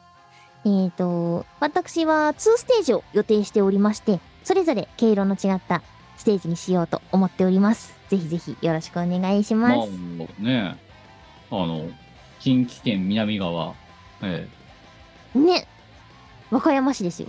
そうですねはい。あの、和歌山城が近くにあるので、観光にもいいんじゃないかなと。ねはい、うん。いうところでございます。それからこちらもライブ出演のお知らせでございます。こちらはキムとの久々のステージでございます。えっ、と、同時音楽 DJ& ライブイベント、ドーズインラッキークローバーボリューム6。えっ、と、こちらに出演させていただくことになりました。えー日にち、2024年1月28日日曜日。えー場所は渋谷の、えー、ウームラウンジームラウンジの1階でございます。ねはいはい。チケットは10月30日月曜日の20時から発売開始でございます。で、こちらもお呼ばれイベントなんですが、比較的持ち時間は長めでございます。そうなのよ ろしく。あ、そうですよ。そうなの 素敵長いと思いますよ。他の演者さんの、あの、炊いてみました ?Q さん。いや、まず、その、もう来年の話が決まってんのっていう、ね、のが、あれですよね。我々、なんか、なん、なんかさ、10年前ぐらいのさ、あうん。の、はなんか、と時はよくありましたけど、いはい。もう10月でもう来年の話決まっちゃうのかって思って、あ、ええでも、私、先月の段階でもう、あの、来年1月、2月はもういっぱいです ね。 ありがたいことに。鬼が笑うぞ。そうなんですけど、なんか来年の予定がね、ポコポコ決まってるんですよね。いやーまあ、ウームね、あの、そもそも足を踏み入れることがもう随ぞご無沙汰なもんで、うん。はい。えーあの、演者側の方で出られるのは大変ありがたいお話でございまして。ねえ、いやー、とりあえず長尺って言ったらまたあれだ、こいつとセットリストでバチバチ喧嘩しなきゃならねえなっていう気が、 まあしている。ええなんかね、昨日キムの部屋で、うんあの、主催の人が見に来てたのよ。はいはいはいはそうで、あの、セットリストを決めようぜみたいな、なんか生配信のノリになって全部バラードにしみようか って。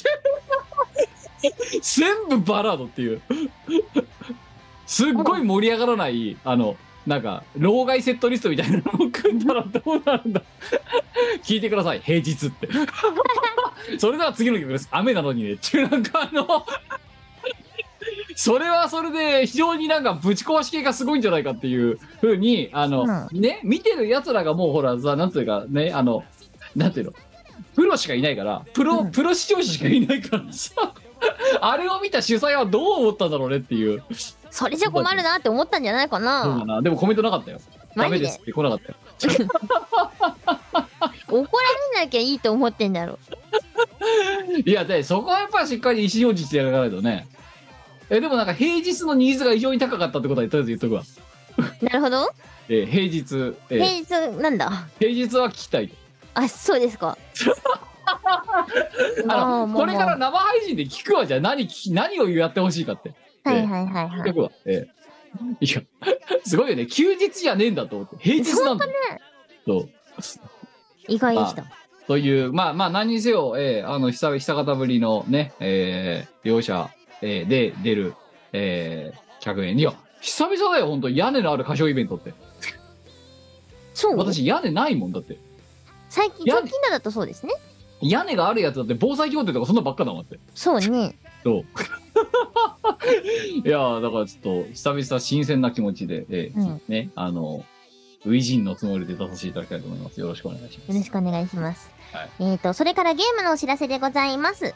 えっ、と、2023年11月12日、えー秋の例大祭にて、えー先行私有できる太鼓の達人に、えっ、と、チルノのパーフェクト算数タイムというマッシュアップをイオシスのマロンさんが提供してくれています。えーはい。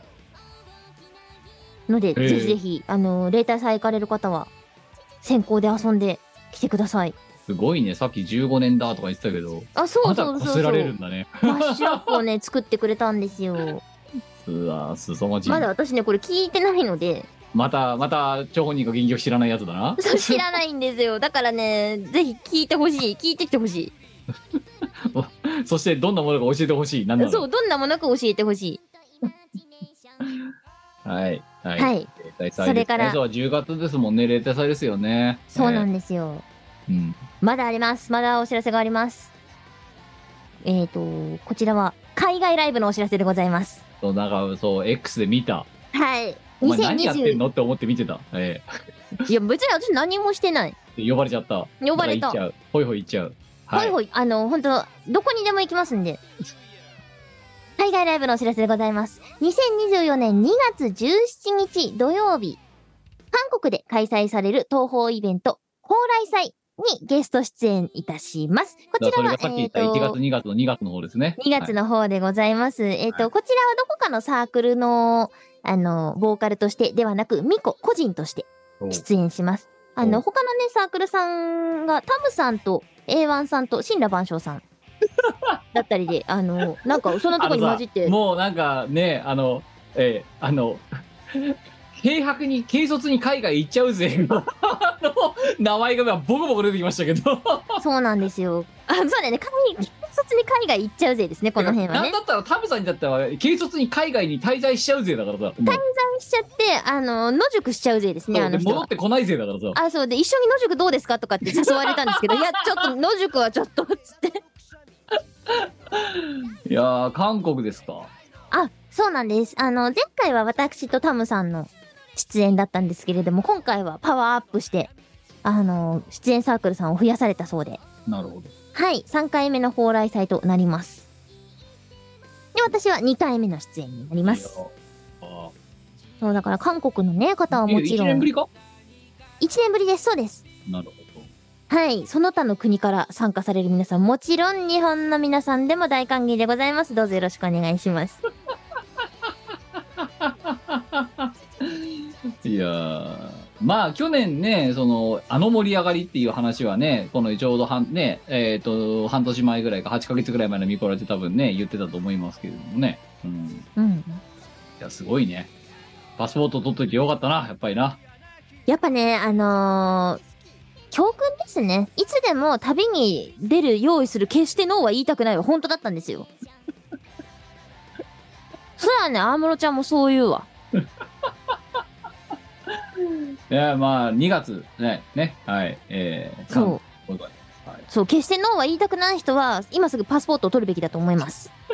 いつ何が降ってくるかわからん。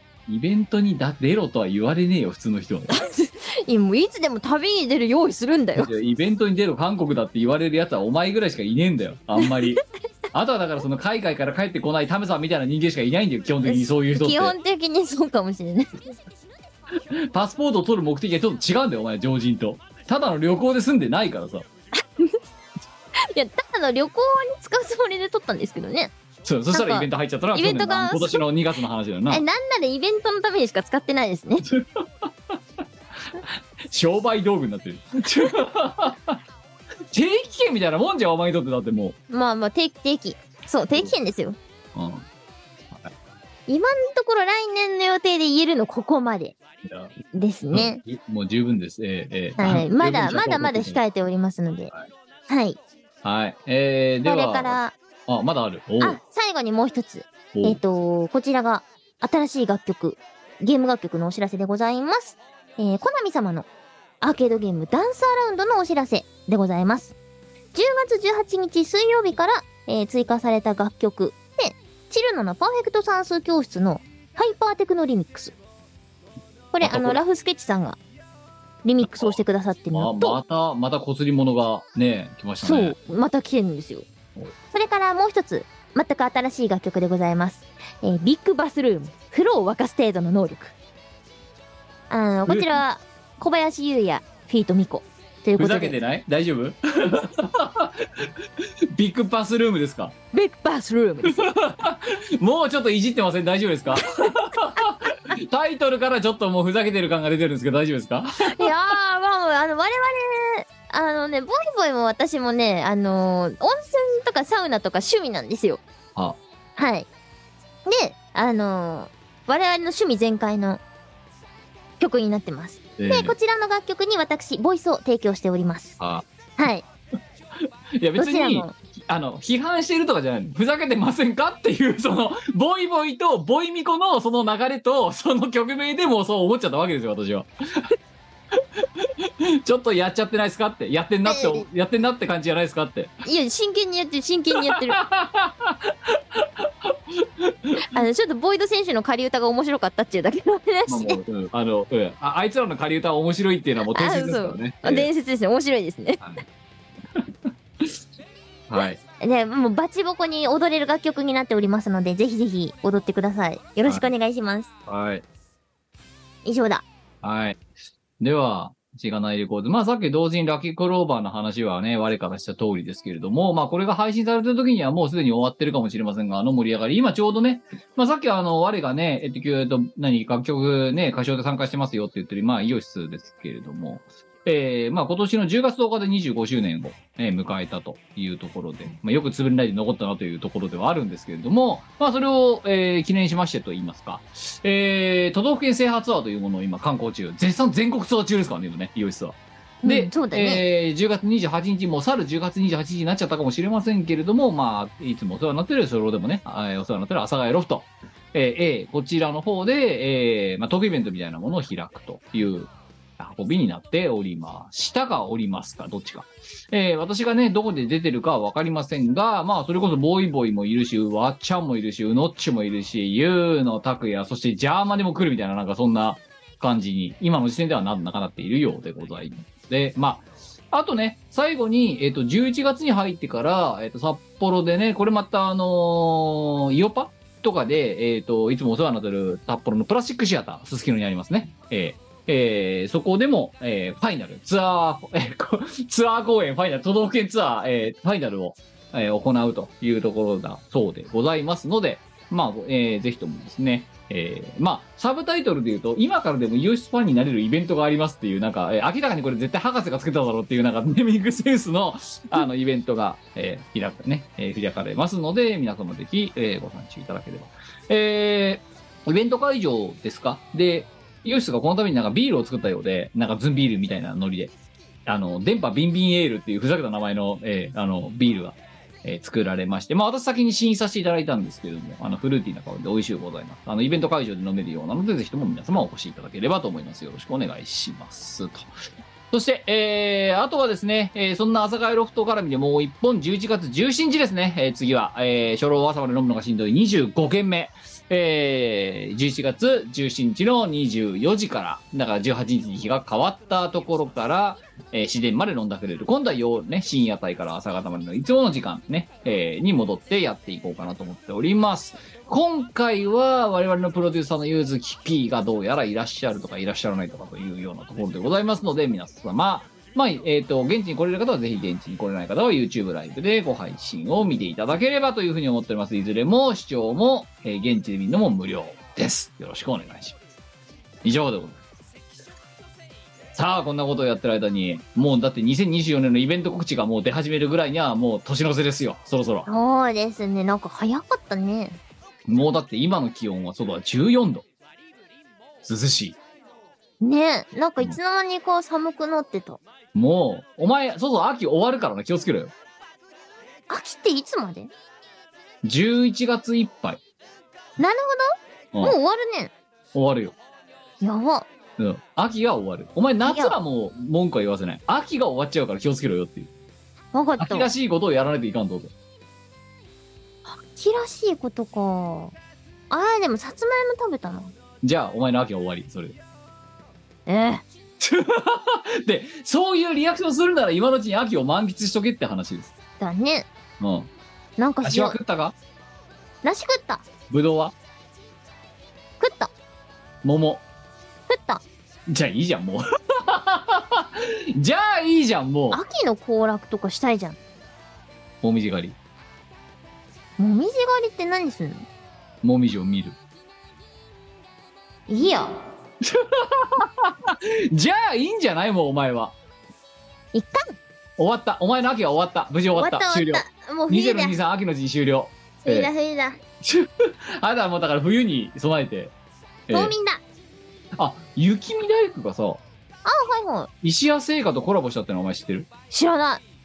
昨日キムの部屋で教えてもらったんだけど。マジではい。ええ、え白い恋人味の雪見大福ってことなんか、微妙にあの、白い恋人のラングド社の色を模した茶色いら、茶色らしいよ。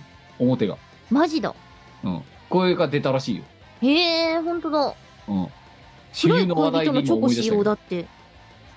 で、お前、雪見大福スキーからすりゃ、一応これは知っとかなきゃならない情報なんじゃないかと。ああ、買う、買 う。